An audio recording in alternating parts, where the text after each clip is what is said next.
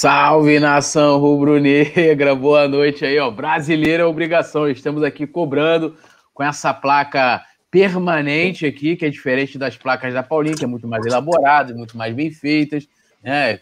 Tem toda aquela produção estética, coisa que a minha não tem.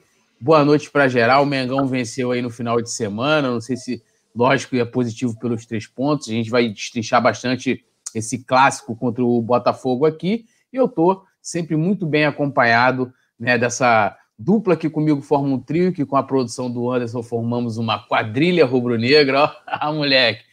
Paula e Roberto Nazário. Vou começar aqui o boa noite inicial com a Paulinha. Paulinha, seu boa noite inicial, um prazer sempre fazer um programa com você, com o Nazário. Oi, Túlio, Nazário, produção, boa noite a todos. É sempre um prazer estar aqui com vocês em mais uma resenha deliciante. Vamos falar muito sobre o clássico, vamos falar muito sobre os garotos da, das categorias de base, tem assunto sobre o Lincoln, tem assunto sobre o Ramon, tem muita coisa. O, o Túlio que pegou a minha vaga das plaquinhas, né? Assumiu... Não, a minha é só essa, a minha é só essa. Ele assumiu o meu posto das plaquinhas. É... E salvo pro Caio e pro Pará. O, a produção já está interagindo com todo mundo ali no chat.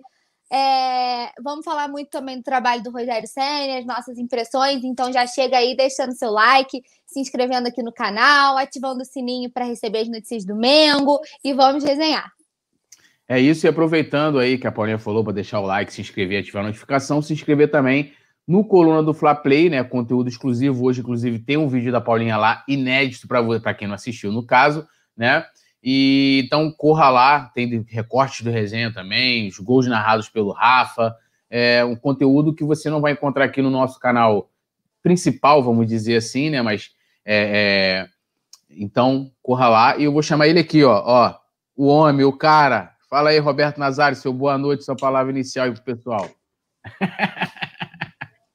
Muito obrigado, você que está em cima. Alô, tia Paulinha. Alô, meu poeta, meu rei. É, boa noite, gente. Boa noite quem está aí junto com a gente, de norte a sul, de leste a oeste. Vamos falar do Flamengo. Saudade, vitória, expectativa, chapa quente, corda bamba e vamos que vamos. É isso. E ó, deixa eu dar uma lida aqui no chat rapidinho, mandar um salve aqui, ó. Urubu Rei, que já está aqui com a gente. Uh, Valmir Moreira Pinto. É, o Pinto está caindo aí num, num determinado clube. Caio Gabriel. Um salve aqui para José Firmino Aguiar, Jeff Andrade, Douglas Twist, Leciana Marques aí, salve Túlio Nazar e Paula, César Augusto, Marco André Mendonça. Manda um alô aqui para Manaus. Vamos, meu Mengão, um alô para Manaus. Alzira B já com a gente, Vicente Flá, James Leal Borges, essa galera toda. Leandro Arouche, salve nação rubro-negra. Kleber Otávio também, Eduardo Gonçalves, salve para todo mundo. Chama na vinheta produção para a gente poder destrinchar Flamengo 1, Botafogo 0.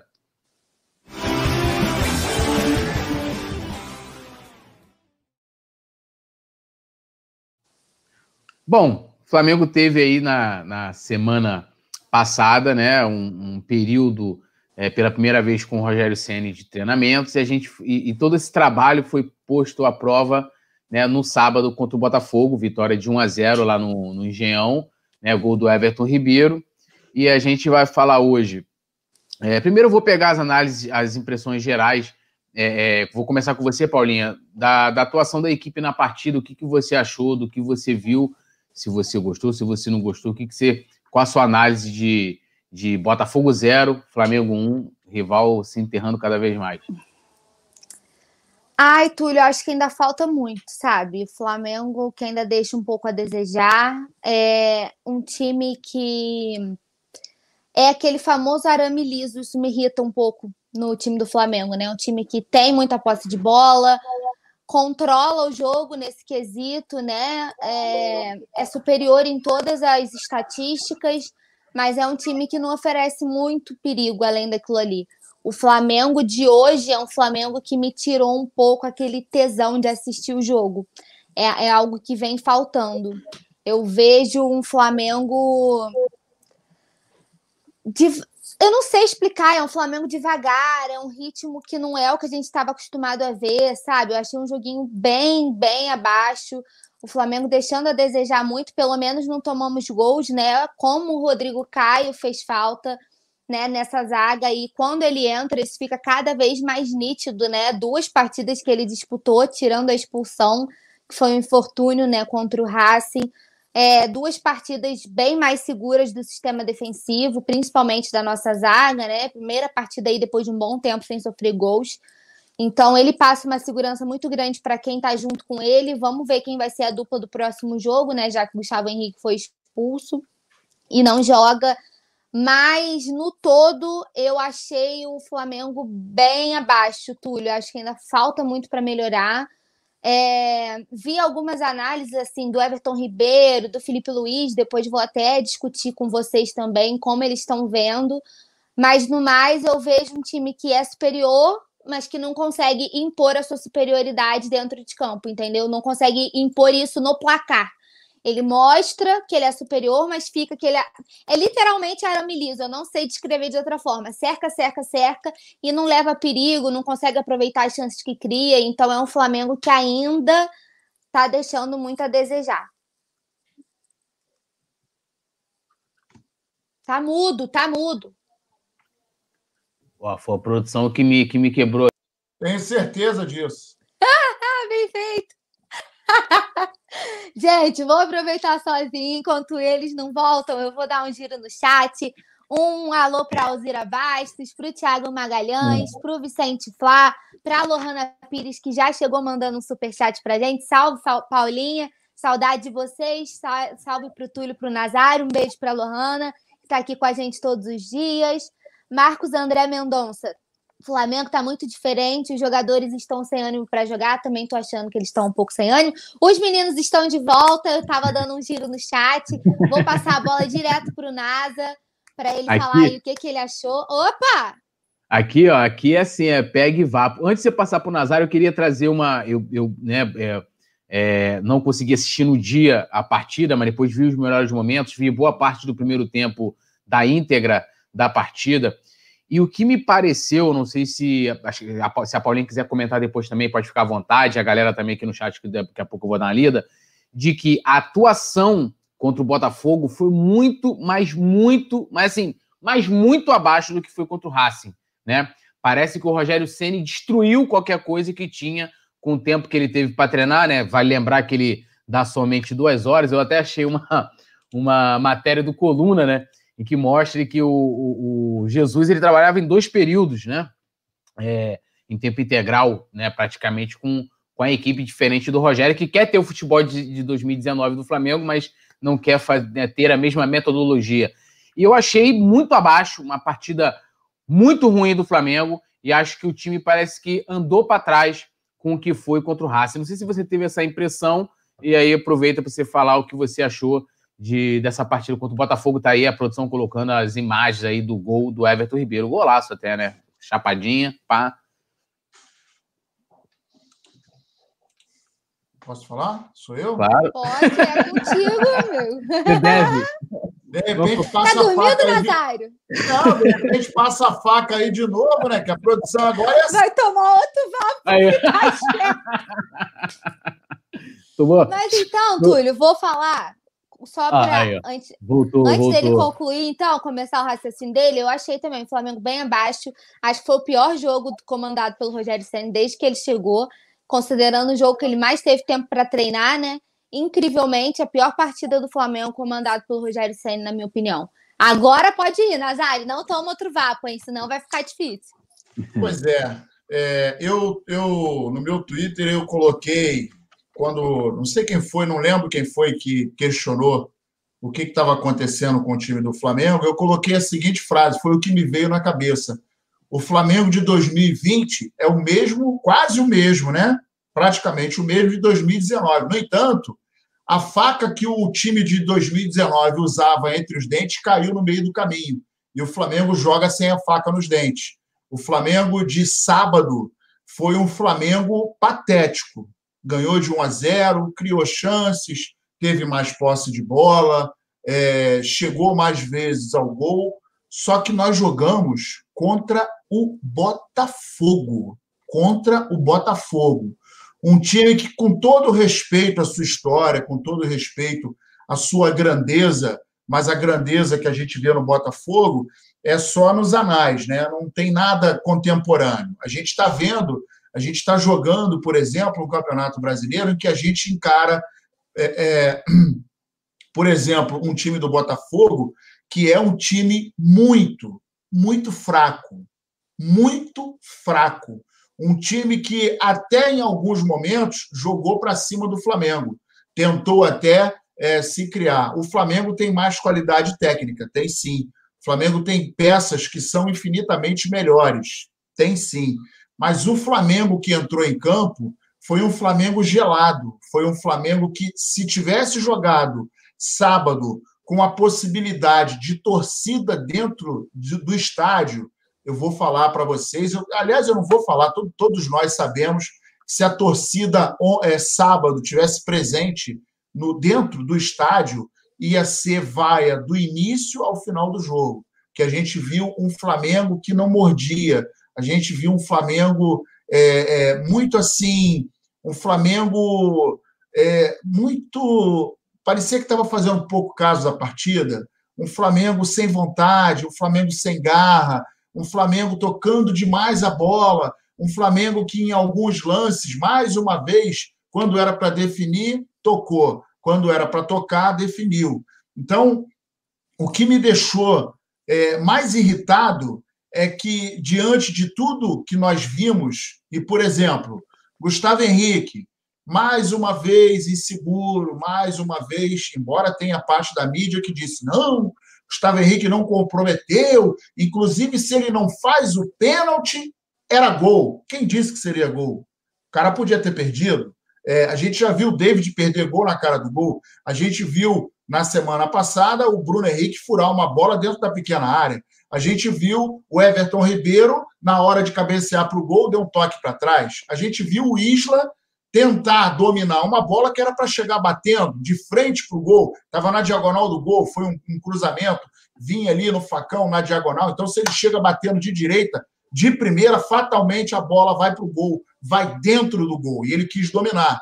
Então, a gente está vendo um Flamengo sem tesão, sem vontade. E é o que a Paulinha falou. Ela perdeu o tesão de ver o Flamengo e como, como toda a nação. A gente está vendo a maioria da nação e aí eu vou te falar que é uma maioria esmagadora reclamando de um time reativo. A gente não tem mais um time ativo, a gente tem um time reativo.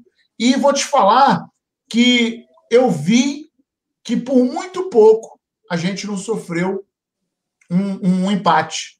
É, não pelas chances criadas pelo Botafogo, não foi isso, mas pela falta de vontade do Flamengo. E aí a gente para para olhar, faltam 15 jogos, a gente está vendo aí uma, uma parte ali, a galera do G4, já, já existe uma certa distância que, se der tudo certo, para a gente, tem que dar tudo certo. Mas se der tudo certo para a gente, para os nossos adversários, a gente não vai ser campeão. Então, o Flamengo, é, embora seja, repito, seja quase que o time na sua totalidade de 2019, a faca caiu a faca que estava nos dentes, a vontade, a gana, a garra, a raça, não sei para onde foi. E se não resgatarem isso, a gente vai ficar no meio do caminho e 2020/21 vai ser um desastre, porque a Copa do Brasil já foi embora, a Libertadores já foi embora e o brasileiro não está fácil. Ok, faltam algumas partidas, etc, etc, mas quem está na frente não está dando mole e o Flamengo está dando mole não vai muito longe. É só a gente parar para dar uma olhadinha, o nosso saldo de gols é patético. E aí, diante dessa realidade, eu não estou conseguindo enxergar por enquanto.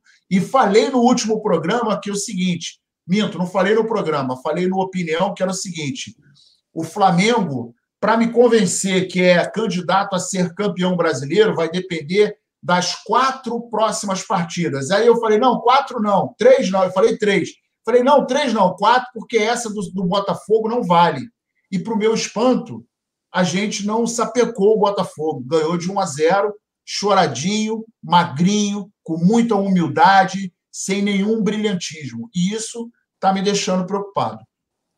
É, deixa eu só dar, antes de passar aqui para a Paula de novo, a gente continuar falando da partida, é, vou dar uma lida aqui no, no, no chat. Ó. O Ordem em Progresso falou: com esse futebolzinho tem que ter cuidado contra o Santos. O Mauro Forte falou: não foi pênalti, foi falta. E pode crer, amigo, sairia na cara do gol. Foi bem por ter parado a jogada e trocado a expulsão. A gente vai destrinchar mais essa atuação do Gustavo Henrique.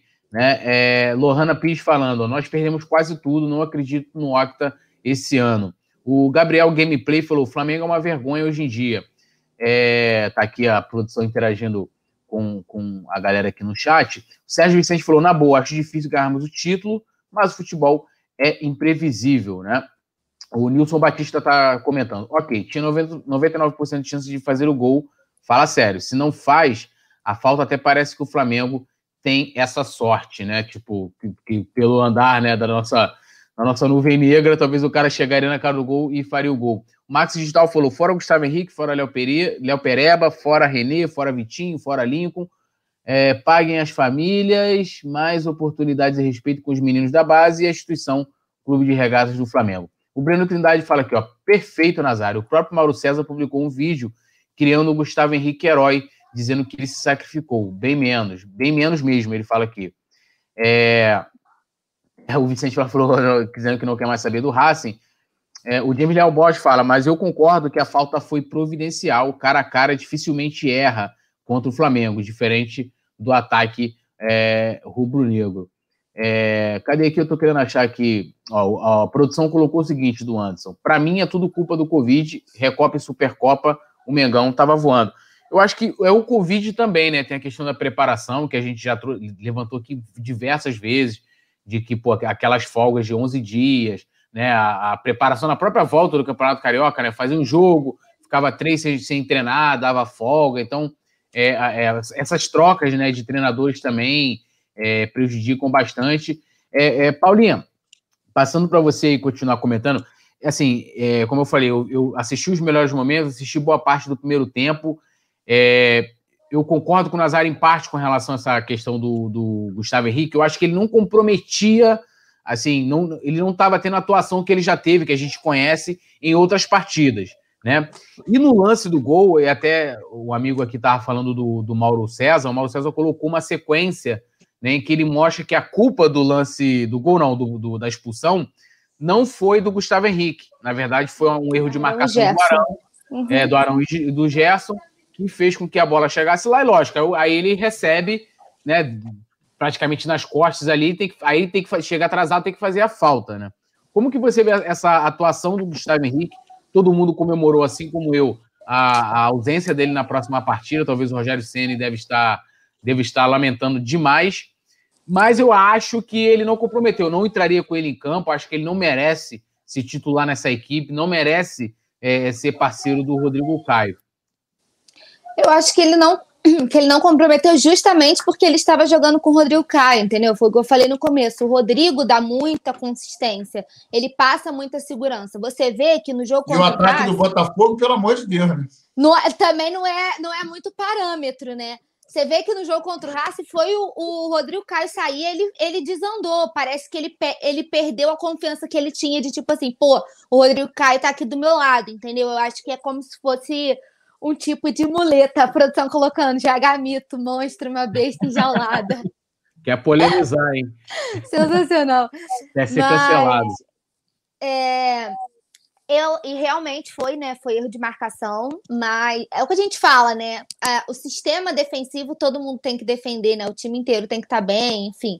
Mas só de não termos tomado gol, acho também que tinha que ter feito aquela falta, não tinha muito para onde correr, acho que ele fez o certo ali trocou um gol certo. É tipo aquela defesa do César Martins, que a gente sempre lembra. Ele trocou um gol certo pela expulsão. E para a gente foi ótimo reforço ele não jogar a próxima partida. É, e aí, tipo assim, para concluir a, o raciocínio que a gente estava falando da, da postura do Flamengo, lá no começo do Brasileirão, se a gente puxar os resenhas, a gente debatia que esse campeonato era um dos mais fáceis dos últimos tempos, né?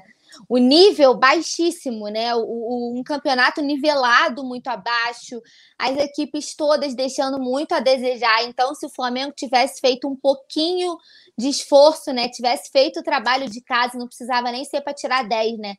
Mas tivesse feito ali para passar na média, é, estaria liderando com folgas essa tabela. E hoje a gente vê o Flamengo terceiro colocado, com o São Paulo que está se ajustando, né? E conforme for terminando de. Porque eu acho que não acabou a sequência daqueles jogos adiados, tá pra, ou tá para acabar agora, uma coisa assim. Mas o São Paulo que está se ajustando, o Internacional que perdeu forças, como a gente previa, né? Que o Internacional ia perder forças, aí também trocou o treinador, enfim como a gente vê que tudo influencia. E para quem falava que o time do Flamengo ganharia tudo com qualquer técnico, tá aí a amostra, né, de que não é bem assim que a banda toca. Com o Abel já não era, né? A gente precisou mudar de treinador porque o Abel tinha basicamente a mesma base do Jorge Jesus, né? É, a gente precisou mudar de treinador e agora a gente está vendo que com o Domi o Flamengo não estava ajustado, com o Rogério Senna eu não vejo isso me desculpa até o termo, mas esse puxa-saquismo em, em, torno do Rogério Senna, para mim, ele não está mostrando nada que justifique isso. Essa falta de cobrança mais específica, porque para mim nada justifica, ainda deixa muito a desejar. Eu sei que é começo de trabalho, gente. Mas e eu acho que a produção, eu acho que a produção, vou pedir até ela responder, estava sendo irônica ela falou que é culpa da Covid. Porque chega uma hora que você tem que parar de colocar a culpa na Covid, amigo. Todos os times estão passando por isso, a pandemia é geral, né? Até por isso é uma pandemia. É o mundo inteiro, todos os times então, estão sendo impactados. Então, assim, chega uma hora que tem que parar as desculpas. É, chega uma hora que não dá mais para ficar se apoiando na moleta da Covid, e isso e aquilo. A gente sabe que a preparação está muito abaixo, a gente sabe que eles estão longe de estarem no seu. É, no seu ápice físico, mas falta muita garra, falta muita vontade. E como eu falei, falta, e, e o Nazário concordou comigo, falta tesão para gente que assiste e falta tesão para eles que jogam. É como se tivessem ali para cumprir tabela às vezes eu acho que o Flamengo está jogando só para cumprir tabela. Porque não entra em campo, não demonstra. Aí jogador vem falar, vou até levantar essa bola aqui rapidinho com vocês. O Felipe Luiz e o Everton Ribeiro deram entrevistas depois do jogo. Aí, assim, ambos falaram que o Flamengo. Ó, vou abrir aspas aqui para o Ribeiro. falou assim: primeiramente, a gente conseguiu colocar em prática o que a gente treinou. Pressão na saída de bola, que acabou originando o nosso gol, todo mundo correndo para frente e se empenhando. Gerson achou um belo passe para mim, que eu consegui concluir bem. Foi um gol que deu tranquilidade para continuar forte no jogo. Não achei o Flamengo forte no jogo. Continuamos na pressão, controlamos e infelizmente não fizemos outros gols. Temos que caprichar mais lá na frente pelo menos, né, falou que a galera tem que lá, falou da zaga que melhorou. E o Felipe Luiz falou a mesma coisa. O Felipe Luiz falou que o time melhorou muito, ó. A realidade é que vem crescendo dentro de campo, vem jogando melhor, voltando a dominar os jogos, pressionar bem lá na frente e ser mais sólido na parte defensiva. Só que eu não entendo que tanto eles exaltam, porque o Flamengo não tá tão bem assim. Quem, quem não assiste o jogo e vê a, lê a nossa matéria lá no Coluna do Fla, e ver as aspas, parece que foi as mil maravilhas, que o Flamengo super dominou e não é isso que a gente vê, domina as estatísticas, mas não transforma a parte numérica em chances efetivas. Então, é, tá parecendo o Felipe Luiz que, né, pretende ser treinador e tal, que estava se espelhando no Jesus, agora se espelhando no Dom, ele dá esse tipo de declaração, declaração. É tipo lá o time, o Vasco perdeu de quatro. Ribamar! perdeu de quatro. O técnico, Muito bom esse vídeo. Pô, o técnico falou na coletiva né, que o time jogou bem.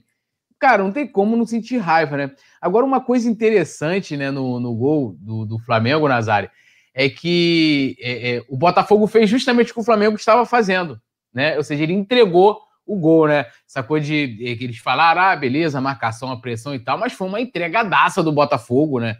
Flamengo não construiu a jogada. O Botafogo entregou a bola para o Flamengo, o Flamengo foi lá é, é, é, e se aproveitou. E uma das coisas que eu acho legal também de, de observar, assim, eu já falei até isso aqui, né? Que o coletivo geralmente não funciona, porque assim, a, a, a gente olha os, os números né, do, do, do, jogo, eles enganam demais. Porque você olha o número de finalizações e tal, pô, parece um domínio amplo, amplo, amplo do Flamengo. Eu, e uma outra coisa legal também de falar, até em comparação aos números, esse Bota, o Bota, eu vi muita gente, não, mas o ano passado ganhamos de 1 a 0 do Botafogo. Compare o Botafogo do ano passado para esse Botafogo. Compare posição na tabela, como o Botafogo jogava, os números daquela partida, que foi até o gol do, do Lincoln por 1 a 0 Cara, assim, piorou tudo pro nosso lado, entendeu? Para eles, meu irmão, eles nem conta. Os caras estão penúltimo na tabela, né? E o Flamengo fez uma, uma partida que, se não tivesse a entregada, né, o, o, o, Flamengo não teria ganho o jogo, porque o Flamengo, eh, o Flamengo fica com a bola, mas ele não consegue ser efetivo na, na sua construção. E aí o Flamengo hoje não é efetivo coletivamente e individualmente você não tem ninguém que sobressai, né? Tipo, pô, você jogou ali, é, eu tô vendo a galera até dando uma cornetada aqui no Bruno Henrique. Jogou no Bruno Henrique, o Bruno Henrique vai resolver a partida sozinho. Não, porque ele depende de ter um Gabigol. Ele vai fazer a jogada, ele vai dar pro Gabigol fazer o gol, ou ele vai tabelar com o Gerson, ou ele. Entendeu? Tipo, não, é sozinho. Não sei se o, o Nazari tem essa visão e também da forma como que, com que o Flamengo fez o gol, né? O Flamengo fez o gol justamente da forma como ele recebe, né? É, exatamente. E, e o detalhe é que é o seguinte: o, o, o Bruno Henrique, tanto o Bruno Henrique quanto o Pedro, são duas figuras que precisam serem abastecidas. E quem abastece esses dois caras? É o, o nosso querido Everton Ribeiro, o nosso querido Georgiano de Arrascaeta e, às vezes, o Gerson chegando como surpresa ali, como um terceiro homem do meio-campo. Mas só que a gente não viu é, em nenhum momento, eu pelo menos não vi no jogo de sábado, e pô, eu queria muito participar do pós-jogo, acabou a internet caindo, deu uma zebra danada, não consegui entrar, mas eu não consegui ver o time do Flamengo, por exemplo, jogando, é, embora os números, você citou aí, embora os números, quem, quem não viu o jogo e dá uma olhada nos números vai falar: caramba, Pô, o Flamengo massacrou, o Flamengo amassou, o Flamengo pressionou, pô, 66% de posse de bola. É, nós tivemos é, 14, to, total de, de tiros, 14. Foram três no alvo, fora do alvo foram quatro, tiros bloqueados foram sete. Meu Deus, o Flamengo sofreu 16 faltas, teve sete escanteios. Então você olha que por isso, por esses números, o volume de jogo foi assustador, foi gigantesco. O Flamengo amassou, e não foi isso que a gente viu. A gente viu um Flamengo muito moroso, a gente viu um Flamengo, por exemplo, que, é, sem sombra de dúvida, o jogo do Racing foi muito melhor. O Flamengo amassou muito mais. O Flamengo pressionou muito mais. O Flamengo estava com mais velocidade. O Flamengo tentou jogadas individuais que não tentou no sábado e eu não consigo entender o porquê. E tem muita gente, por exemplo, que esquece de falar do senhor Everton Ribeiro, que desde que voltou da seleção, para mim, ainda não mostrou que é o Everton Ribeiro. Parece que veio um clone, ficou alguém lá na CBF, o verdadeiro ficou lá na CBF e voltou. É do bonde dos sósias. É, deve ter sido, é, exatamente, deve ter sido. E o Arrascaeta, muito embora seja um cara meio desligado, a gente sabe que às vezes não está bem, coisa e tal, mas a gente fica dependendo daquele um lance de genialidade que ele vai dar, aquela bola em profundidade, etc. E para acabar de arrebentar, né, quando a gente tem dois atacantes na frente, né, se, se mexendo ali, esperando aquela bola surpresa, buscando o jogo, saindo da área, os meias não estão bem, para acabar de arrebentar, os laterais também não se apresentaram tão bem. E a gente fica com um sistema ofensivo, até as peças que deveriam chegar de surpresa, sem estarem jogando bem, a gente fica com o nosso desempenho ofensivo absolutamente comprometido. Diante de um time que, por, por, por costume, já faz uma linha de quatro, tanto é que o Vitor Luiz tomou um cartão vermelho, mas é, o, o, o Botafogo fez um 4-3-3 nitidamente para jogar por uma bola. E aí fica aquela velha história. Flamengo chega, inverte bola de um lado para da esquerda para a direita, da direita para a esquerda, tenta entrar pelo meio, não consegue, volta, começa tudo de novo, sem paciência, sem vontade, sem uma jogada individual, não teve. Se tiver, a Paulinha vai lembrar. Ou o próprio, ou você, poeta, que viu o jogo depois. Não lembro de uma grande jogada individual que a gente, caramba, meu irmão, olha que futebol, olha o cara aí. Não vi, não lembro, não consigo me recordar. Se vocês se recordarem, por favor, apontem agora ou calem-se para sempre. Mas eu vi um Flamengo apático, patético, um Flamengo moroso, um Flamengo muito burocrático, pega a bola. Parecia que o pensamento era: a qualquer momento a gente vai meter dois, três. E não foi isso que aconteceu. Então, diante disso tudo, o que mais me assusta é o, o morno. Para mim, ou quente ou frio. O morno não serve que o Moro nem é quente nem é frio, é mais ou menos. E o Flamengo foi muito mais ou menos no sábado. E o que mais me espanta é que foi diante de um Botafogo. O nosso próximo adversário será o Santos, que está vindo numa ascendente. A gente está vendo o Santos com vontade, a gente está vendo o Santos mordendo, a gente está vendo o Santos buscando o resultado, coisa que o Flamengo não está. Não está acontecendo. Ah, Nazário, mas foi reflexo da derrota contra o Racing. Olha só, Acabou, irmão. Passou, virou página. Agora o foco é brasileiro, não tem mais outra história. A Libertadores bateu asinha, foi embora, a, a Copa do Brasil foi embora. Acabou. Não adianta ficar, ai meu Deus, eu estou magoado, ai, vou cortar o pulso, vou dar um tiro na cabeça, vou pular da ponte. Não dá mais. Acabou essa, essa encenação, acabou. Porque agora nós temos o brasileiro. E só temos mais 15 partidas. Ou 16, não sei, não me recordo. Mas agora vai começar a roda a girar. E eu, quando falei lá, lá atrás, eu falei: olha, o Campeonato Brasileiro, em função de tudo, todos os acontecimentos, bababá, bababá, pandemia, vai começar a esquentar depois da décima partida, no meu modo de entender. Começou a esquentar, a gente viu que quem, quem ia lá em cima fazer uma graça descia igual o golfinho, e aí começaram a revezar a liderança. Só que quem está acima da gente já começou a abrir uma gordura. E se não tropeçar daqui para o final, e a gente também não tropeçar, fica essa diferença. E aí complica para pegar lá na frente. Então, alguns empates, algumas derrotas que foram lá atrás, a falta de vontade, depois não adianta botar a mão na cabeça. Pô, pelo amor de Deus, a gente está vendo o campeão da terceira rodada aí, já está. Eu, eu, ontem me dei o trabalho de assistir a live dos caras. Eu quase fiquei com pena. Mas diante de um trabalho horroroso, é sem sacanagem, eu quase fiquei com pena. Se demora mais 15 minutos a live, eu ia ficar com pena do, do, dos vascaínos. Mas diante de um trabalho degradado, assoreado, que foi totalmente é, minado na sua estrutura, a gente está vendo aí os caras agonizando. O futebol do Rio de Janeiro, com exceção do Flamengo e Fluminense, estão agonizando. Por quê? Porque não tem diretoria, porque não tem estrutura, porque está tudo errado, porque fizeram muita coisa errada lá atrás e não estão querendo pagar o preço para reestruturação. E isso está refletindo dentro de campo. São dois sérios candidatos. Eu e a produção, ano passado, eu até falei: ó, esse ano o Vasco cai. Aí o Anderson falou: não vai cair, não. Aí bateu na trave, né? O Luxo foi lá, coisa e tal, ajeitou a casa, bateu na trave. E hoje ele está namorando a Série B de novo.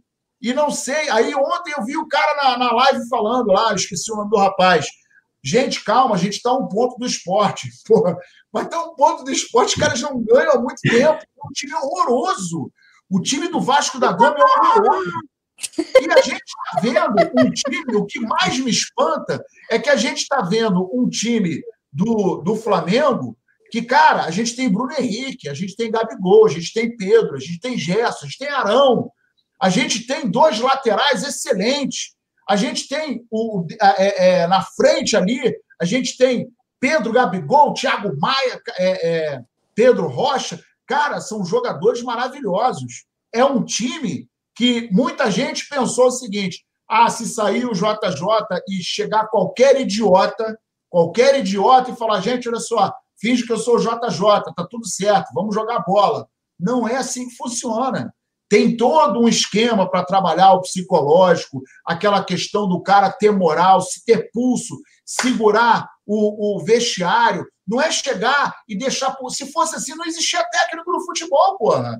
Nem técnico no vôlei, nem no basquete, nem nada. Os caras iam jogar igual pelada. Pelada. A gente sabe aí, né? É, pelada a gente faz um cata-cata, cada um joga na posição, rapaziada, vamos jogar assim e acabou.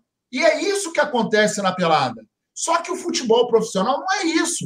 É estudo, é tática, é treinamento, é insistência, é persistência, é captar quem tá, quem pode dar um pouco mais, quem não pode, é trocar. Não é insistir. Futebol profissional não é insistência. E, por exemplo, a insistência que está acontecendo diante do senhor Gustavo Henrique, para mim, é uma burrice. A gente vai acabar se dando mal. A gente tem o Natan que está voando, está pedindo passagem, irmão. Porra, bota o moleque. Já que o Rogério Ceni no sábado deu uma declaração dizendo: eu observo a base, eu sou um cara que vem da base, eu uhum. sei muito bem o que é, é esse momento de, de, de, de movimentação, eu sei, eu valorizo, eu estou olhando, eu estou observando. Falou que ele, quando eles estiverem é, prontos, vamos eles deixar, vamos deixar essa, essa, rapidinho, deixar essas análises do Rogério, que ele vai ser, vai ser pauta para a gente mais para frente. Então a gente eu vou dar lida aqui no pessoal e eu queria só colocar aqui agora mais nítido, ó. Não passe por isso nem faça isso com seu filho. a gente vai analisar bastante aqui o, o nosso querido técnico. O Max Digital falou que ó, eu testaria Ramon e Mateuzinho na lateral. É, João Grané, ó, rapaz, temos aqui JP, audiência de JP. Olha que privilégio. Aulas, JP, aulas. Aulas, aulas. JP está conosco aqui. Ele falou: é difícil, mas preciso concordar com o Nazário. Olha, rapaz, o James Leal Borges está falando aqui, ó. No futebol do Rio de Janeiro, quem está em paz atualmente é o Fluminense. Não tem as cobranças do Flamengo pelo alto investimento e não está às portas do inferno como Botafogo e Vasco a um passo da Libertadores. É, hoje eles perderam o técnico, né, cara? Deve estar preocupado, porque o cara tá fazendo um bom trabalho. Ariana Zeria do Marinho na lateral com Felipe Luiz morto. Deus nos abençoe e nos proteja. O Outra Vicente... preocupação minha, hein? Ó, o Vicente Flá falou para você tomar cuidado com o coração. E o Thiago Larusso falou aqui, ó, a produção até tinha colocado na tela. Respeitem o NASA, ele sabe das coisas. É, Paulo César Lopes está pedindo para Paulinha mandar um abraço especial para ele hoje. Paulinha, manda um abraço aí pro um Paulo. Um abraço. Paulo, especial hoje. Todo dia você está aqui, a gente te nota sempre. Obrigada pelo carinho, pela audiência. Um beijo grande para você. Ó, o Douglas Twist traz aqui um, um, dado, né? Ele falou nos últimos dois jogos foram 36 finalizações e somente dois gols, além de, de 18 chuveirinhos na área só no primeiro tempo contra o Botafogo. É, muito cruzamento, pra caceta. É né? cobra sem veneno, cara. Cobra é. sem veneno. É. Raul Pereira, o Fluminense sem Odaí a ladeira abaixo. É, o Zerabia falando aqui, né? Desculpa. O Vasco é uma bagunça. A eleição sempre tem confusão. Eu nem sei como é que tá lá. Eu acompanhei durante um tempo a eleição. Depois são, dois, são dois resultados e dois eleitos. Obrigado. Sim, não, agora, coitado, o Campelo, o Campelo não vai nem mais existir, porque. Né?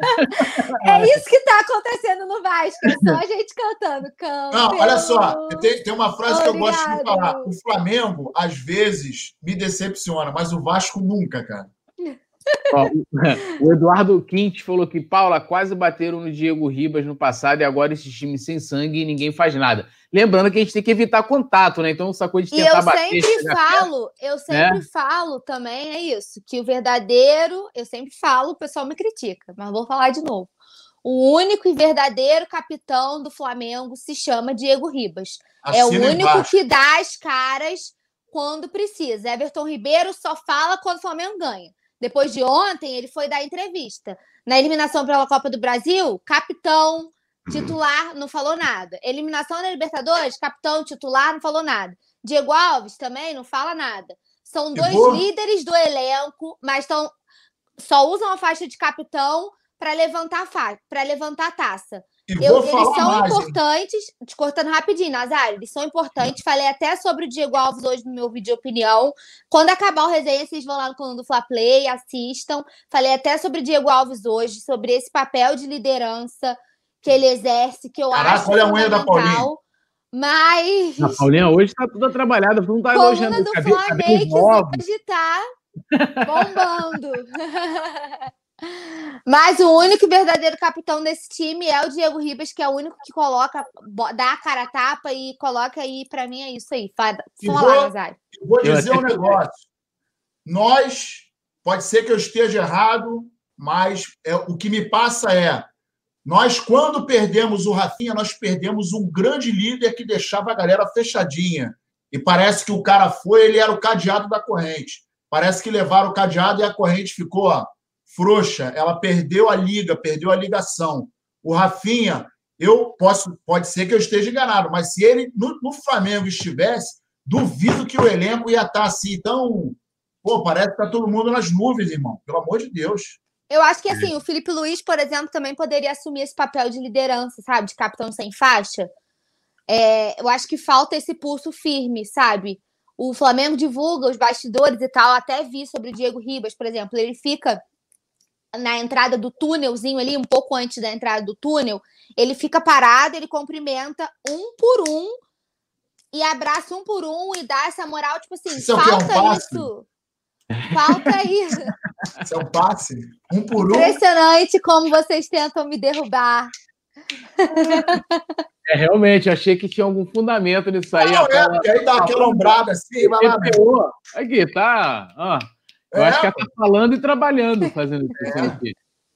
Duvido que não tenha um caldeirão embaixo, que é assim, ó. Aqui, ah. ó, tá aqui, ó, ó, ó. ó. Tem um caldeirãozinho aqui atrás um dado interessante que eles estão falando de liderança, o Luiz Carlos Barbosa está fazendo um comentário aqui que eu acho pertinente, vocês podem continuar até falando sobre isso. Que ele falou que dentro do vestiário, quem está sempre puxando o grito e falando muito é o Arão, que está mostrando, né, na, na, opinião dele, uma liderança que desconhecíamos.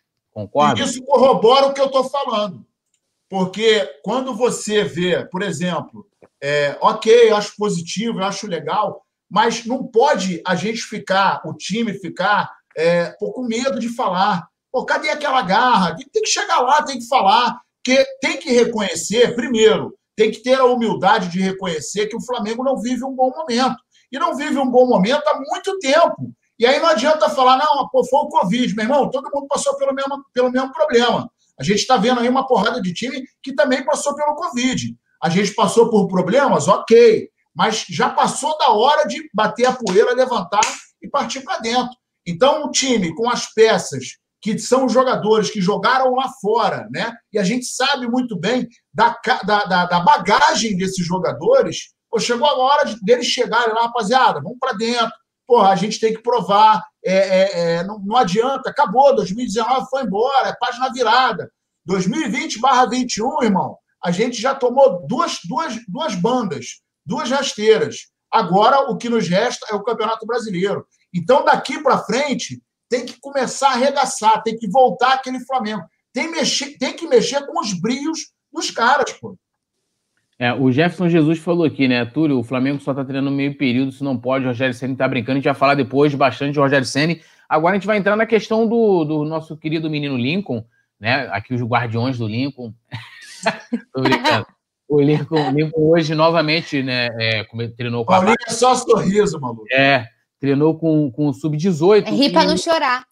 É rir para não chorar. E todo mundo sabe, né? Explicando o contexto, a gente debateu isso aqui na semana passada, né? Por algum motivo que ainda não vê a público, mas que a gente imagine, o, o, o diretor de futebol, Bruno Spindel, pediu para que o Lincoln né, fosse treinar com os meninos da base, um dia, 11 horas da noite, falou: ah, amanhã você vai treinar lá. O Lincoln se recusou, deu toda uma treta, papapá. Depois ele foi treinar, passou a treinar junto com o Sub-20, agora está treinando com o Sub-18. E parece, né, que o, o, o, seu, o staff lá do Lincoln, né, o seu empresário, já considera, de repente, aceitar a proposta lá do, do Chipre, né, lá do, do. Como é que é? O, deixa eu ver aqui o nome que. O nome do time. Que quem mora no. Vou pegar agora. Quem mora no Chipre é o quê, Paulinha? Hã? É Vicente Flá. Cipriota. Aprendi com, com o Rafa aí, ó. ó. O nome do time é o Pafos. Passos lá do Chipre, o valor que gira em torno de 20 milhões de reais por 75% dos direitos né, do atleta, né? Ou seja, 25% ficaria com o Flamengo, que, que né, é, é, né, no caso, iria ter alguma vantagem né, de 25% numa futura negociação. É, voltando de novo a essa questão, o que, vocês acham aí? Agora já consideram, é, de repente, de negociar, de ir lá para o Chipre, mano, surreal. Mas de ir o Chipre, 20 milhas na, no bolso do Fla, né? Seria uma, uma boa proposta e resolveria o problema aí de todos os lados, né, Paulinha? Com certeza. Há muito tempo eu venho falando aqui que eu já era favorável à, à negociação do Lincoln e vem ficando cada vez mais insustentável né, a situação. Como você destacou muito bem, a gente não tem informações concretas do motivo pelo qual essa relação está cada vez mais estremecida, né? Apesar da gente imaginar. A gente não tem informações concretas, mas o Lincoln, que alguém falou aqui, daqui a pouco ele vai estar tá treinando com o Sub-9.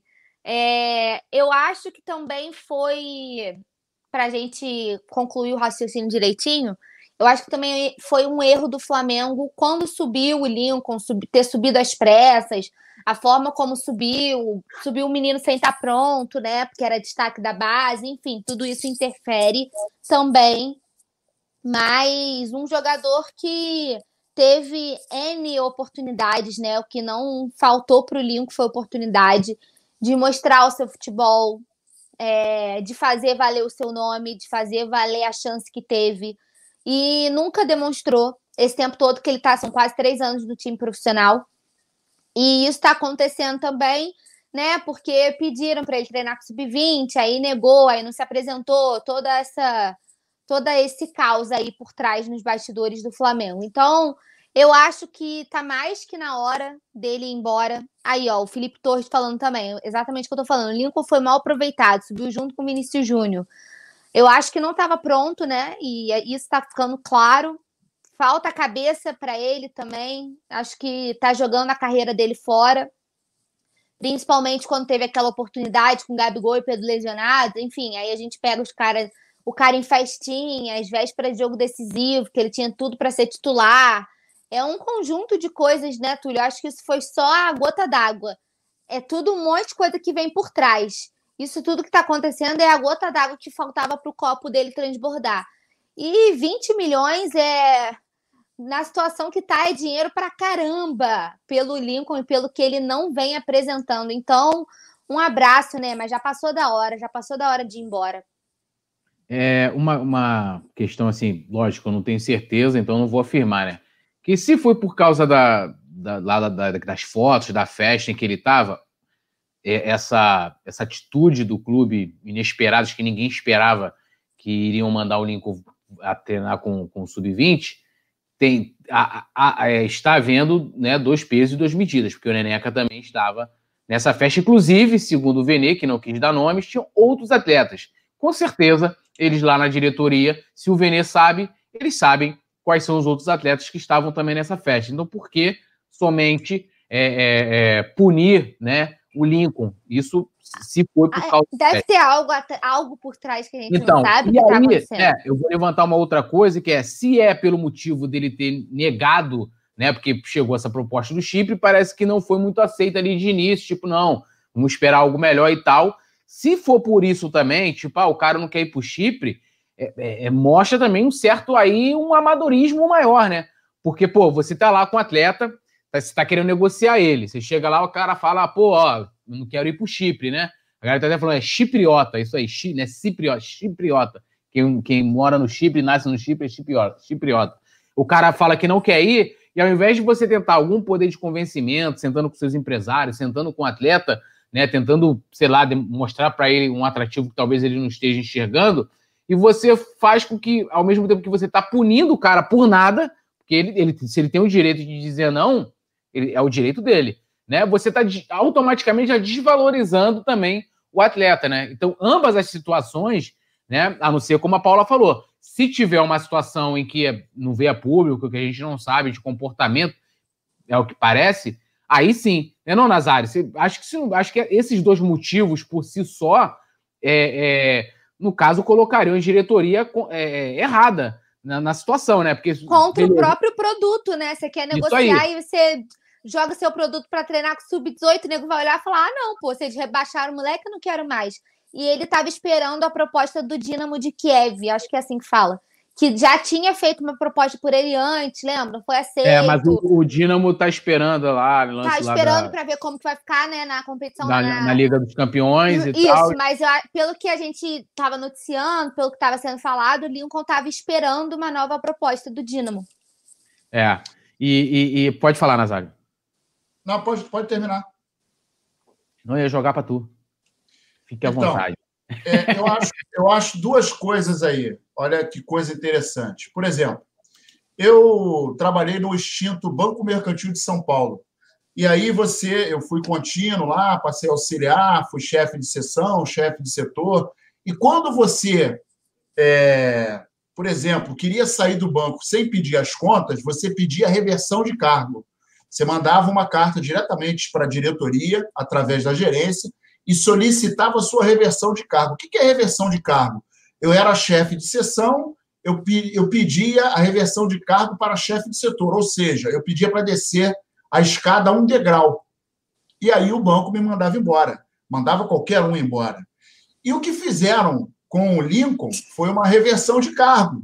O cara está no profissional há três anos e, de repente, olha só, a partir de amanhã você vai começar a jogar no sub-18. Irmão, não existe isso. E aí eu questiono o seguinte: o setor de inteligência do Flamengo não conseguiu perceber que quando o Lincoln estava na base, junto com o Vini Malvadeza, com o Paquetá, e arrebentava, a partir do primeiro ano que o cara vai para o profissional, e a gente sabe que essa transição é muito complicada, não é como você se transferir do, do futebol brasileiro para o futebol russo, por exemplo, que tem a questão da adaptação. Você vai para o Chipre, Pô, o cara está no sul da Turquia, irmão. Está é, tá perto ali do Mediterrâneo, são outros costumes. Você vai para a Arábia, também é super complicado. E existe, inclusive, o período de adaptação que nem todos os jogadores, mesmo na Europa, o cara vai jogar na Espanha, em Portugal. É, é, Você pega o Gabigol. Onde. Você pega o Gabigol. É. Né? Foi para lugares tem... maravilhosos, né? Exatamente. Itália, a gente tal, tem N, N, exemplos de, de alguns jogadores que foram e não conseguiram se adaptar. Então tem que se levar em consideração essa transição, que é muito problemática. E tem muita gente que fala: ah, meu irmão, o cara vai deixar de jogar no, na base para jogar no profissional. É mole. Não é mole, é difícil, porque tem uma adaptação psicológica, física, de cobrança, social. Tudo, tudo é tudo um ambiente que muda e deixa o cara deslumbrado. Então, será que o setor de inteligência do Flamengo não conseguiu? A gente tem N casos também de jogadores até consagrados que têm alguns fundamentos que não são bons e às vezes até zerados, porque pularam etapas na base. Vou citar somente um exemplo: Ronaldo Fenômeno. Era um baita jogador, mas não conseguia cabecear. Por quê? Porque ele foi, quando ele chegou no Cruzeiro, saiu do, do do, do, do São Cristóvão, foi para o Cruzeiro e pulou a etapa. O cara chegou como profissional arrebentando, jogava para caramba, metia gol para burro, mas alguns fundamentos não foram devidamente treinados e ele tinha deficiência de cabecear na área. Tem pouquíssimos gols de cabeça, pouquíssimos. Isso não sou eu que estou contando, é a história do cara. E vários outros jogadores que, quando pulam o fundamento, o cara chega no profissional, e quando depende disso, às vezes erra um passe de dois, três metros, um passe de média distância, não consegue se posicionar, olha para a bola ao invés do jogador, às vezes fica de costas para a jogada de frente para o gol, tenta tirar de calcanhar, toma gol. Então, isso é um defeito gravíssimo.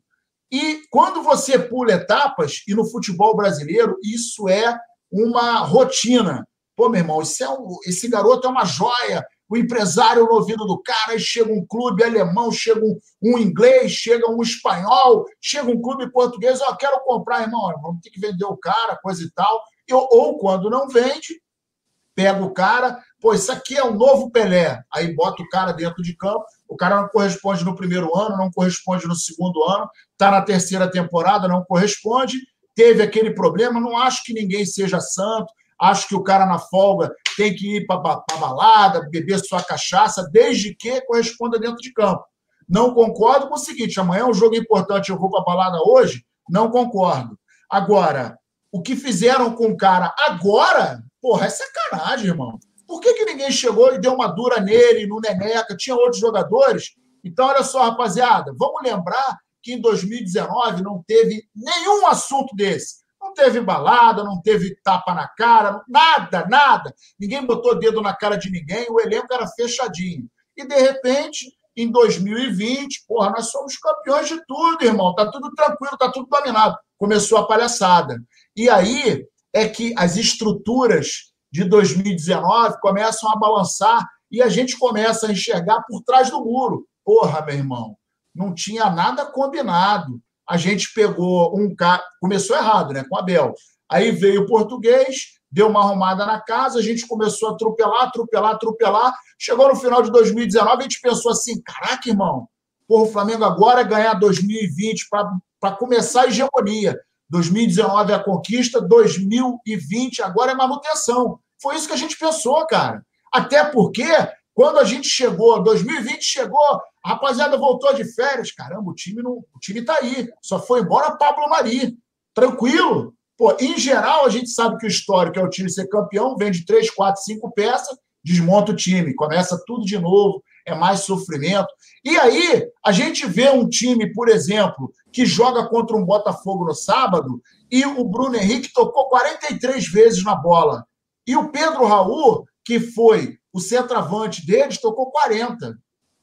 Pô, irmão, calma aí. Aí vão falar assim para mim: ah, mas o Bruno Henrique jogou só 78 minutos. Ok, jogou só 78 minutos, mas tocou muito pouco na bola. Por que, ele tocou pouco na bola? A gente teve um meio-campo que não funcionou, a gente teve os laterais que não conseguiram subir a contento, não conseguiram subir a contento, e aí vão falar, ah, Nazário, mas eles usaram bola, meu irmão. Só que de um lado está o Felipe Luiz e do outro lado está o Isla. São dois baitas laterais. E eu vi no sábado, inclusive, o Felipe Luiz não conseguindo voltar, porque o que, que aconteceu do ano passado para cá? Passaram-se mais 365 dias, o cara ficou mais velho, já não é mais um menino. Então, se não tiver é, bem articulado a subida dele ofensiva para morder, para cruzar, para chegar em gol, e não tiver uma retaguarda, irmão, vai complicar a guerra, vai complicar e vai complicar muito.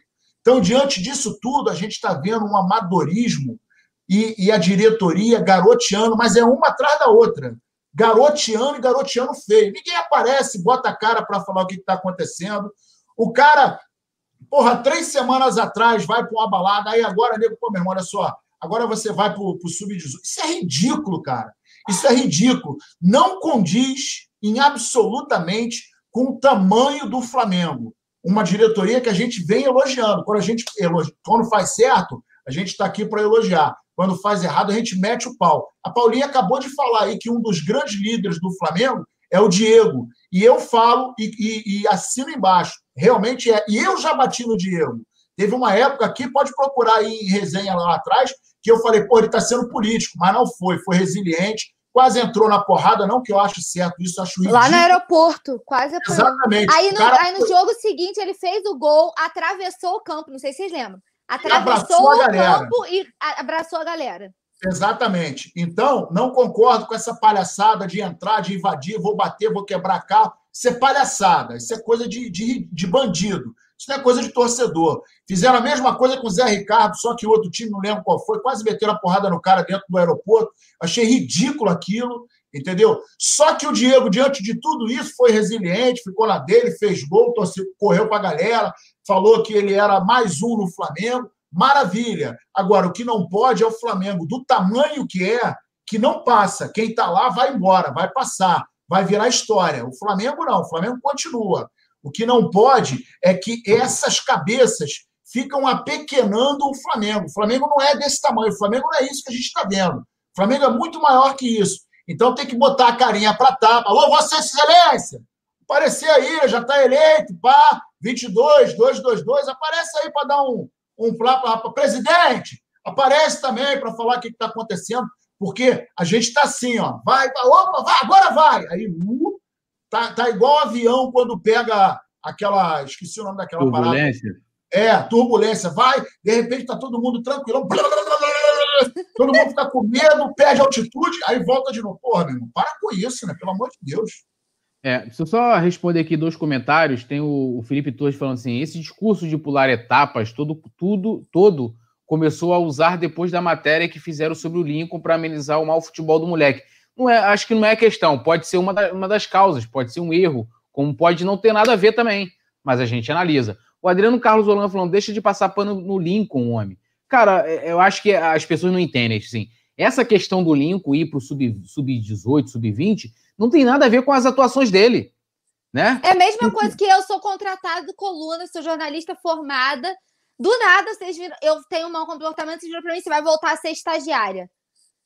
É, é não, e assim, é, geralmente isso é estatístico, tá? Isso nas empresas, né? Geralmente você, é, as empresas contratam um profissional pela sua experiência, pelo seu currículo, mas geralmente demite por problemas de comportamento. Ah, o cara chega atrasado, é, não consegue é, trabalhar em grupo, tem uma série de situações, né? Então, assim, é como essa situação do Lincoln. Não é por causa do futebol dele, estou dizendo que era bom, não. O Lincoln não tinha nem, depois da, principalmente depois daquela festa em que ele foi, véspera de jogo e tal, ele não tinha nem que jogar mesmo, né? Não ser relacionado. Não voltar para o sub-18, sub-20, com, com o Flamengo querendo vendê-lo, né? É uma análise que não tem nada a ver com as atuações. A gente não está falando das atuações do Lincoln, né? É, é como, é igual, então, se fosse pela atuação, faz o que com o Gustavo Henrique? faz o que com o Léo Pereira? Eles não tem como voltar para a base. Nem tem esse papo de, não, joga fora, bota para vender. A gente sabe né, que não é dessa forma. Não é assim que a banda toca, né? É, futebol profissional e tal, entendeu? Tem business na parada. Isso aí. Né, é, o Vicente já falou, o Lincoln deveria ser promovido com o que do Blue Label, que é o Vicente já falou que ele é o, ele é o chefe do bonde do Blue Label, né? É, o Bruno Corrêa da Silva perguntando o que, que a gente acha de uma possível troca com o Internacional, dando Vitinho, Rodinei e Renê e o Gustavo Henrique, ou seja, quatro jogadores por Cuesta e Patrick. E aí? Eu, eu, eu, daria aqui o, o, o, Vitinho e o Gustavo Henrique. O Renê eu não daria, não.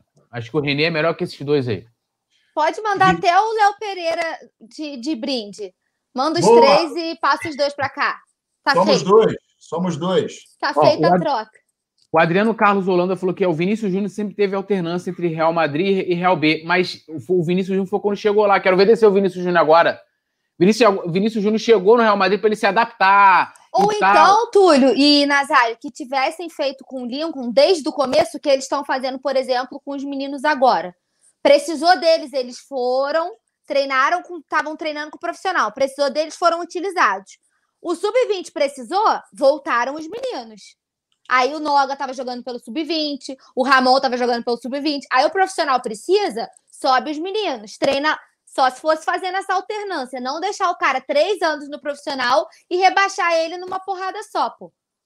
É, eu, a produção tá lembrando aqui que o Real B, né, ele joga a segunda divisão da Espanha é, não, não o brasileiro sub-20, né? lembrando, ou seja, que, que né, a qualidade ali, é, a as proporções são diferentes. É nível, é nível profissional. Mas mesmo assim, eles fizeram isso com o Vinícius Júnior por uma questão de adaptação. A mesma coisa foi feita com, com, com o Rodrigo, a mesma coisa foi feita com o Renier, que eles agora emprestaram, né, para criar mais, mais, pegar mais, mais experiência e tal. Diferente do Lincoln. O Lincoln chegou, subiu e ficou no profissional. Né? Não tem como essa coisa de pegar agora e descer e tentar justificar. Tipo assim, é, e, e, você reconhecendo que a diretoria está tá tendo uma atuação errada, você não vai estar tá corroborando com as atuações ruins do Lincoln. São coisas completamente distintas entre o que o Lincoln fez dentro de campo, entre o que o Lincoln fez fora de campo e a atitude da direção, né? Que é uma questão por comportamento, só pode ser, é, assim, não tem, não tem outro motivo.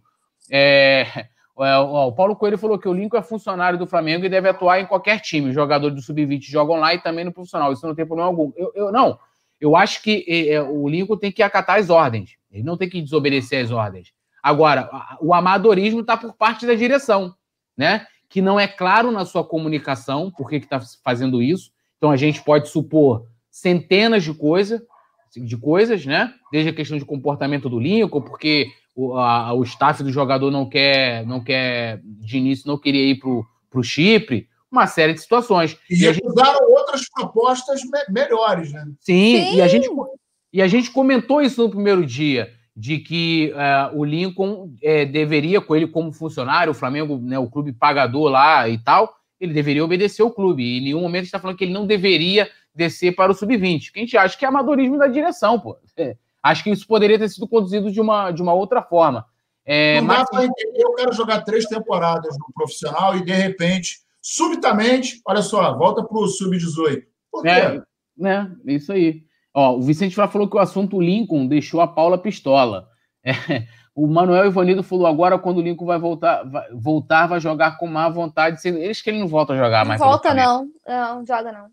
É, o Max Digital falou: ó, troca o Gustavo Henrique, Léo Pereira, Renê, Vitinho, Lincoln, Michael por Solteudo, Soteudo e Marinho. eu, eu, ainda, eu, ainda, eu ainda volto uma rodela de cebola e um Chevette 78 que eu tenho a, a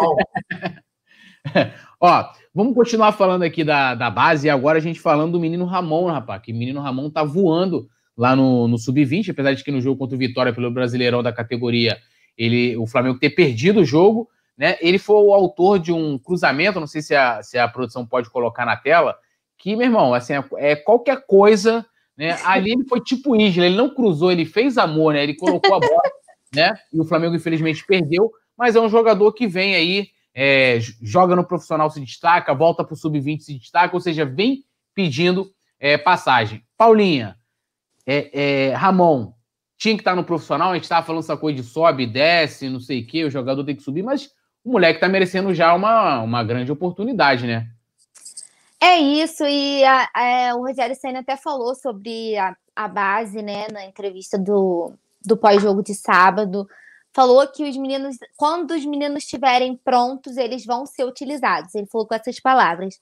É óbvio que o Ramon, o Natan e todos eles precisam é, desenvolver. Mas que o Ramon é melhor do que o René, principalmente na parte ofensiva, isso é bem nítido, né? A gente tem que ver como é que tá é, a parte defensiva do Ramon. Eu li algumas, apesar dessa pintura que ele fez, a produção, vamos ver se a produção vai conseguir jogar na tela, apesar dessa pintura que ele fez no, no jogo de sábado, eu li alguns comentários de que defensivamente ele não foi muito bem, mas pelo profissional, quando ele precisou, quando enfim, não tínhamos opções, o moleque tava lá e fez valer, né? Fez o seu valor. Eu acho sim que ele tá pedindo passagem. Acho que os meninos precisam ser mais bem aproveitados pelo Rogério Ceni. Esse discurso de eu vim da base, eu valorizo a categoria de base, não cola comigo, né? Ele deu até o exemplo do Rodrigo Muniz na coletiva. Falou que o, é, na posição do Rodrigo Muniz tem o Gabigol, tem o Pedro, que foram jogadores de seleção, e mesmo assim ele atuou mas é completamente diferente também. O Gabigol não estava podendo jogar. Enfim, o Pedro voltando de lesão. Aí, a produção não dorme em serviço, né? Já está colocando o lance para vocês verem aí na tela. Nossa, sensacional esse. A categoria do Ramon nesse lance é absurda, né? Virou pro Tiaguinho e falou: faz e me abraça. Né? Deu um presente. Ah lá. Cara, parece o Ledo. Nossa Senhora. Sabe, Categoria demais, né não? Porra, não é brincadeira, não. Parece o Simon Ledo cruzando. eu quero saber quando que o Corona vai embora para eu ver esse futebol aí da confraria, que ano passado não teve futebol da confraria, não pude ver os dotes de vocês dentro das quatro linhas. É, eu já quero dizer que, se for para ver a atuação do Simon, se prepare para os mesmos sentimentos que você sente quando você vê o Lincoln jogando. não, não, Mas acho que o Ramon precisava ter mais oportunidades com o profissional. O Rogério diz que ele acompanha pessoalmente os meninos nos treinamentos, enfim, esse papinho de ah, eu vim da base, eu valorizo a base, não cola muito comigo, não. Eu tenho achado que ele não tem dado oportunidade para os meninos, principalmente pro, pro Natan, né? Falando mais especificamente de, de base, assim, não de um jogador em si, mas principalmente para o Natan, porque a gente sempre debate aqui o que que o Gustavo Henrique e o Léo Pereira vem fazendo para, principalmente o Gustavo Henrique, né, o que que ele vem fazendo para ser titular desse time, e o que que o Natan fez para não ter oportunidade, né? Acho que com o Rodrigo Caio do lado ele teria muito, é, muito para oferecer. Se ele já estava fazendo boas partidas, imagina tendo a, se o, se o Gustavo Henrique conseguiu ir relativamente bem, entre aspas, só pelo fato de estar jogando ao lado do Rodrigo Caio, pela segurança que o Rodrigo Caio passa, imagina o quanto que o Natan não poderia evoluir. E o Ramon, eu acho que tinha que ser mais aproveitado. Sobe os moleques, treina os moleques, dá ritmo. O, o, o Sub-20 precisou, manda eles para lá, faz essa jogada, mas tinham que estar tá mais presentes no, no time principal. E você, Nazário? Essa coisa, eu, eu acho que essa questão de subir desse jogador, eu não vejo problema nisso se isso, faz, é, é, se isso for parte de uma metodologia né, entre, né, entre futebol, as categorias de base e o departamento de futebol profissional. Sendo que essa questão do Lincoln, e tanto dos garotos, também não me parece ser, ah, vou descer aqui porque né, eles vão lá e tal, é, é, é, é né, para ir para o sub-20, depois volta de novo, vamos intercalando, né, para que não ocorra o que ocorreu com o Lincoln. Não me parece que há uma metodologia clara né? Eu tô vendo a galera aqui, pô, Ramon tem que ir pro Não parece um planejamento, né? Isso aí é, não é um planejamento, tipo, não é, não tem um método, é, não tem um objetivo, não tem nada. E todo mundo aqui tá pedindo, pô, bota lá no profissional, não sei o que. Eu acho que é muito melhor pro Ramon, por exemplo, ele conviver com o Felipe Luiz, que ele tem características muito parecidas, né? Com o Felipe Luiz, apoia muito bem, cruza, né? É tabela, foi muito bem. Nazário, o que você faria? Ramon no profissional, deixaria o Renê como terceiro, terceira opção na lateral esquerda? Cara, eu sou fã da meritocracia e não dá para gente tapar o sol com a peneira. O Ramon passou à frente do Renê. E eu concordo em número, gênero e grau quando você fala que para o Ramon seria interessantíssimo conviver com o Felipe Luiz. Pô, você tá ali com, sendo reserva direto do cara, aprendendo com o cara que jogou na Europa, que é um cara multicampeão, que é super experimentado, que tem uma experiência gigantesca e que também a gente vai ver aí, pelo menos as pretensões dele, ao que a gente consegue enxergar é que ele embarque na carreira de, de técnico, né, cara? Então, para o Ramon seria um, um, aprendizado sensacional. E para o Flamengo. Com o Rodrigo Caio, né? Exatamente. E para o Flamengo, pô, maravilhoso que se você tem duas peças em potencial ali pedindo passagem, né? Querendo correr a 200 por hora, mas está a 150 na base, podendo colocar os caras presencialmente para absorver tudo que tem para aprender com, com o Rodrigo Caio e com o Felipe Luiz, pô, irmão, é maravilhoso. O que, o que eu não gosto muito é essa questão. Vai profissional, joga, coisa. Agora, não, Estou precisando de você na base. E isso, pelo menos é, na minha visão, não é muito legal. Que pô, você está ali no profissional. Pô, cara, nós somos humanos. Então, quando você está no profissional, o que, que você pensa? Pô, meu irmão, vou jogar no time profissional do Flamengo. Caramba, estou jogando com os meus ídolos. Pô, vou representar. Pô, vou ter, de repente, uma chance muito grande de, quem sabe, ir para a Europa. O cara já pensa nisso. Ele está Nazário, desculpa até te interromper, mas aí se você tem, é como eu estava falando, se você tem uma metodologia clara, tipo, ó, o trabalho é dessa forma, você sobe. O, o atleta, quando ele descer, ele vai saber que aquilo faz parte da avaliação é, que ele está passando, do desenvolvimento. Quando não tem, é como aí... se não fosse uma geladeira, né? Ele não está indo para a é, geladeira, tem... ele está fazendo porque... parte de um planejamento. A gente vê, tipo assim, é, será que o Rogério Ceni chegou lá pro, pro Ramon e falou assim: olha, eu vou te descer lá para base e tal, porque e será que ele deu uma justificativa ou simplesmente desceu? Né? Porque assim, quando o cara tem ali. Né, é muito diferente você saber por que, que você tá, tá descendo uma categoria, né? Do que o cara simplesmente virar e falar assim, aí entra nessa questão do que o Nazário tá falando. O cara já fala, porra, mano, eu tô, eu tô regredindo. O cacete pode prejudicar o moleque aí. Pode, pode continuar, eu só queria só fazer esse. É, exa exatamente. Você imagina o seguinte: você vai, joga diante de um Palmeiras. Pô, com aquela pressão, coisa e tal joga mais uns dois jogos, três. Aí o que você pensa? Pô, meu irmão, tô bem, tô legal, o cara não falou nada, o professor tá me acionando, ou tô entrando no segundo tempo, ou tô começando até o primeiro tempo a jogar, pô, beleza. De repente, chega um cara, irmão, olha só, valeu, um abraço. Aí, primeira coisa que você vai pensar, pô, não agradei, não agradei, tô voltando para a base, fui reprovado, não vou ser aproveitado. Então, de repente, você é emprestado para um time de menor expressão, pô, a minha chance de aparecer no profissional pô, se esvaiu, e aí pode comprometer, inclusive, o rendimento do cara na base, que o cara vai ficar meio desanimado. Pelo menos eu penso assim. Não sei qual é o pensamento do jogador que de repente não, não sabemos também se isso aconteceu, mas não sei o que passa na cabeça do jogador que de repente encara um time profissional e do nada alguém fala assim: ah, irmão, fazer igual a Paulinha, ah, irmão, desce aí.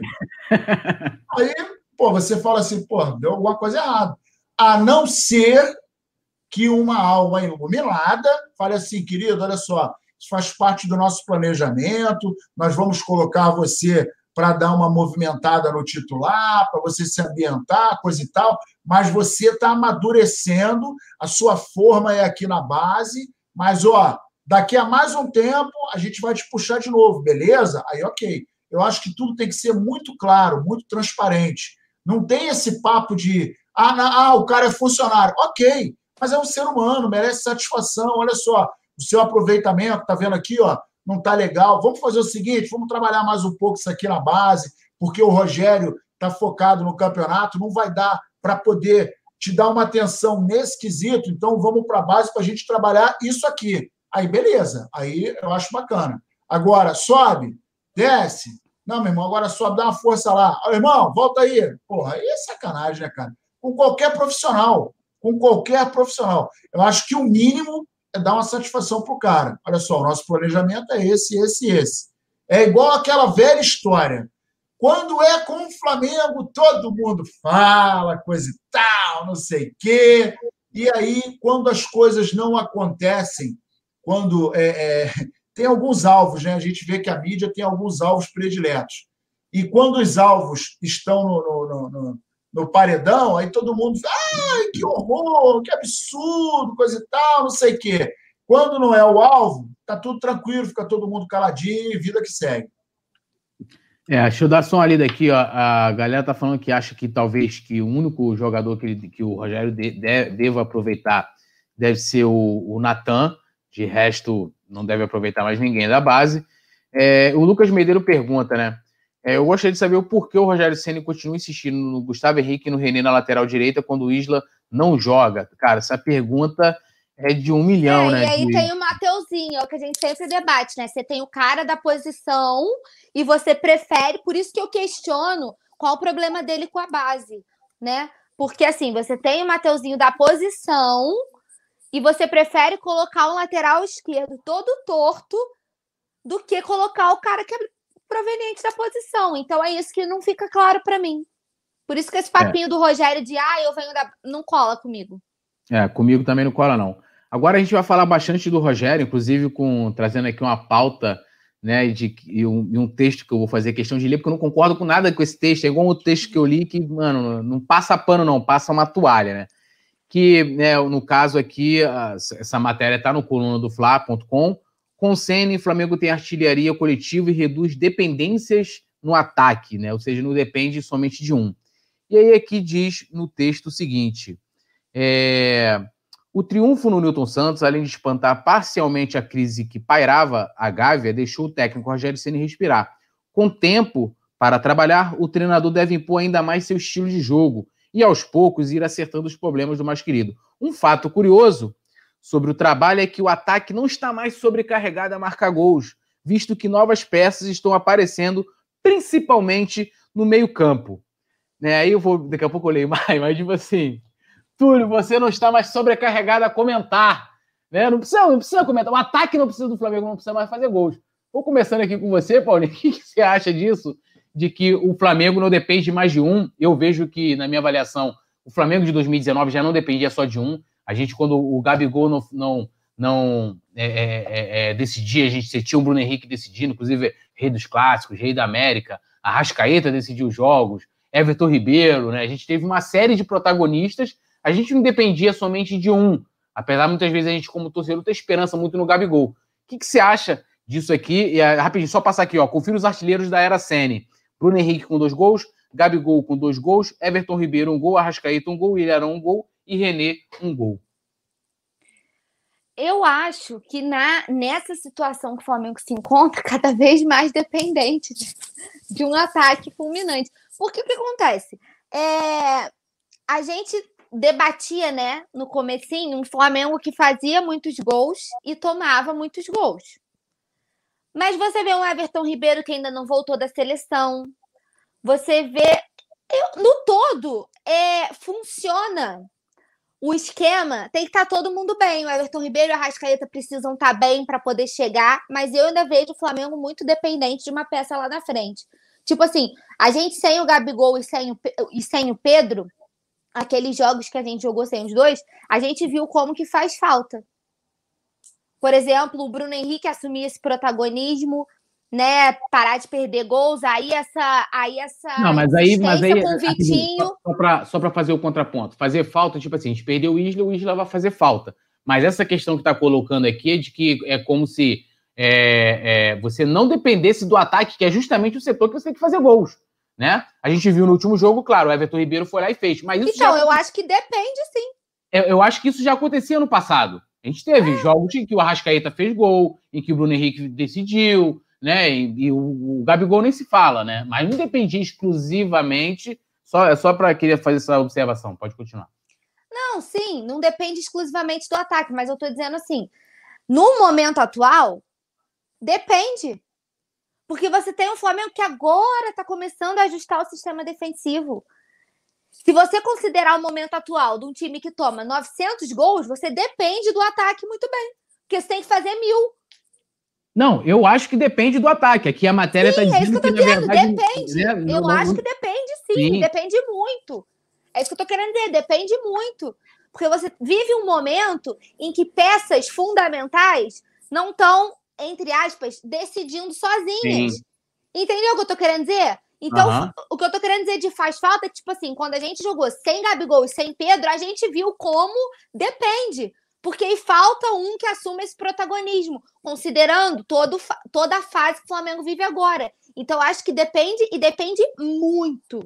Não é pouco, não, é muito. De caras como Gabigol, de caras como Pedro estarem tinindo, estarem bem, estarem ao ponto de entrar e resolver a partida, entendeu? Eu acho que depende muito. É, eu vou, vou continuar lendo aqui mais um pedaço do texto e vou passar para o pro, pro Nazário. E um dado interessante que, inclusive, traz aqui no texto, que o Pedro, que é o, né, o artilheiro do Flamengo na temporada, ainda não marcou gols com o Rogério Senna. Aqui fala o texto. Como mencionado, os atacantes não estão mais tão sobrecarregados como em outros momentos da temporada. Isso se reflete na artilharia do Flamengo no ano, no qual Pedro, Bruno Henrique e Gabigol despontam do restante da equipe em mais de 10 gols cada. Para não deixar dúvida do quanto o esquema está mudado, o principal artilheiro do mais querido em 2020 ainda não marcou sob o comando. Cadê, pô? Me sacaneou aqui agora o site. Não, ah, sob o comando de Rogério Ceni, apesar de só ter disputado dois compromissos. Esse parágrafo me deixou preocupado, o Nazário. E você? Pois é, eu estava até dando uma olhada aqui. O Flamengo, o Flamengo fez 38 gols no Campeonato Brasileiro. Dos 38, 10 foram do Pedro. O Everton Ribeiro marcou 6.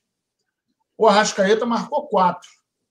O Bruno Henrique, 5 e o Gabigol, 5. Então, assim, eu não consigo enxergar muito essa não dependência do ataque. É, e aí tem, tem, essa lista aí da era Rogério Senna, embora tenha sido dois compromissos. E é lamentável, para não dizer triste, para não dizer preocupante, a gente vê um time que o ano passado sobrou, hoje a gente está olhando e contabilizando 38 gols num campeonato brasileiro que vão falar: ah, mas teve Covid. É, teve Covid. O único que a gente está vendo aí que teve menos chances foi o Gabigol. E ainda assim, jogando menos que o Bruno Henrique, ele tem o mesmo número de gols, cinco. O Bruno Henrique, é, a gente está aguardando ele pegar, né? Igual o carro a álcool na década de 80, que você de manhã virava e não pega. O Nazário tá hoje tá é avião com turbulência. Tá inspirado, tá inspirado, tá inspirado. Carro, é. tá inspirado. é. Então, assim, o Bruno Henrique, Adoro o Bruno Henrique, acho que é o senhor dos clássicos, a gente deposita todas as confian a, a confiança nele, mas o Bruno Henrique está um Chevette 78 álcool, irmão, de manhã, não está pegando. E eu não sei se eu estou enganado, mas a gente está na primeira quinzena de dezembro, o ano está acabando. O ano está acabando. E aí, no brasileiro, eu me lembro que eu já passei por isso. O Túlio já deve ter passado também que teve época que o Flamengo tava, porra, brigando e a gente, não, calma, faltam 15 jogos. Porra, meu irmão, 15 jogos e no outro era pancada, no outro era empate. Aí no outro a gente ganhava, mas quem estava na frente ganhava também. E a gente, não, calma, falta, falta um pouco. Não falta um pouco, não, irmão. Tá, tá complicado. Tá faltando um pouquinho só, dois meses e meio. Dois meses e meio para acabar a brincadeira. 15, 16 jogos. E isso é um, é um sprint, é um, espaço muito pequeno, é um espaço que está ficando curto para o sprint final. E como é que a gente ganhou o campeonato de 2019? Começou com a Bel, aquela brincadeira toda, Copa América, para tudo, coisa e tal. Aí veio o português, a gente começou, tomou um pau do Bahia, depois equilibrou, vai daqui, vai dali, foi indo, foi indo, foi. E a gente, a gente, cada jogo era uma surpresa positiva. A gente foi conquistando três pontos, três pontos, três pontos, três pontos. Quando empatava, empatava, né? Pô, não foi ruim, mas vamos lá. Empatava, a galera tropeçava e foi indo, e, foi, e a gente foi subindo a escada. E a gente não está vendo, a gente está vendo subir um degrau, cai três, aí sobe mais umzinho, cai dois, e aí a galera que está do teu lado está subindo três, você subiu um, e a gente está vendo que, ah, Nazário, mas mudou de técnico. Pois é. O que, que a gente vem falando desde lá de trás, de janeiro, que o que, que precisa um clube grande, um clube com pensamento de, de internacionalização da sua, da sua marca, um clube que vai lá no mercado europeu e pensa jogador A, jogador B, procura técnico, precisa de planejamento. Titio ensinou isso para o Nazário há muito tempo atrás. Planejamento, estrutura, tudo bonitinho, organograma. Olha, a gente precisa disso, a nossa meta é essa, mas a gente está vendo um Flamengo. Que falta faz uma comissão permanente, hein? Toda vez eu falo isso aqui, eu chego a ficar sendo chata, cansativa de bater nessa, nessa tecla mas que falta faz uma comissão permanente. E isso fica cada dia mais claro, porque Jorge Jesus foi embora. Ah, Paulo, não deixou terra arrasada. Deixou, porque fica cada vez. A cada coisa que acontece, e aí incluindo tudo, tá, Nazário? Te cortando rapidinho. Diretoria, não, tudo. Tô falando de tudo. O Flamengo como um todo. Diretoria, tudo. Fica cada dia, cada coisa que acontece fica maior para mim o feito do Jorge Jesus. Parece que o cara chegou, ele era dirigente, ele era preparador, ele era técnico, ele era um pouco jogador, ele era, ah, um mas pouco, era, ele, ele era, tudo. tudo. Ele blindou, Entendeu? blindou o JJ, ele era tudo. Então, se ele foi, ele foi terra arrasada sim. E, e que falta faz um planejamento de ter uma comissão permanente. E eu, isso é uma coisa que eu venho falando que devia estar sendo planejado já para a próxima temporada. Que já vai começar daqui a três meses e meio. Que acaba esse ano. Até porque sabemos, vamos, vamos ser sinceros, a passagem do Rogério no Flamengo vai ser curta. Né? Vai Também ser acho. curta. Inclusive, e... inclu... ah, pode falar, Nazar. O que mais me espanta é, por exemplo, eu fiquei com muita vergonha quando o português olhou e falou assim: pô, esse gramado aqui é uma merda, meu irmão. Tem que melhorar isso aqui, cara. Olha só, eu quero um carrinho para botar aqui, para explicar, eu preciso melhorar a, a história aqui, eu preciso melhorar a estrutura. E, sinceramente, se a gente tem um clube igual o Flamengo, que tem toda aquela estrutura, né? Pô, tem um cara que pensa na iluminação, tem um cara que pensa na alimentação, tem um cara que pensa no refeitório, tem um cara que pensa no quarto. Porra, que maravilha! O cara que enche a bola, tem um que bota a rede, mas ninguém pensou no gramado? Como assim, cara? Não tem ninguém para olhar isso? Não tem ninguém no Flamengo é, o, o, algum setor, sei lá, podia inventar um setor, tantos setores são inventados, né? O Túlio conhece bem os setores que são que são povoados no, no clube de regata. tiver, se cria. Não é, cara? É, é um negócio. Tem sala que parece que é o Ghostbuster, né, maluco? Tu abre a porta, porra, aparece um monte de fantasminha, coisa e tal. Pô, será que não tem um boneco para falar assim, irmão, olha só, você vai ficar, preste atenção, você vai sentar num banquinho aqui, você vai ficar aqui atrás do gol, entre o gol e a bandeirinha de corne. A sua, a sua função vai ficar olhando para o gramado. Se de repente tiver tudo assim lineado e aparecer um, uma pontinha assim, ó, tum, você vai lá com a tesourinha e vai fazer assim, ó. Você vai só ficar com a tesourinha, irmão. Você vai pegar. Como é que é o nome daquele cara que fica na obra com aquele bagulhinho assim do olhinho? Tacógrafo, não é isso? É, tacógrafo. Você vai pegar um tacógrafo, vai botar na altura do gramado, irmão, e vai tirar ali a posição, vai olhar tudo. Aí depois você vai andar com muito cuidado, vai botar a patinha assim para ver onde tem buraco, onde não tem. A sua função é essa, tá bom, querido? Você não precisa fazer mais nada. Se chover, se fizer, não olha para ninguém. Eu que estou mandando. Você que vai fazer aí, tá bom? Beleza?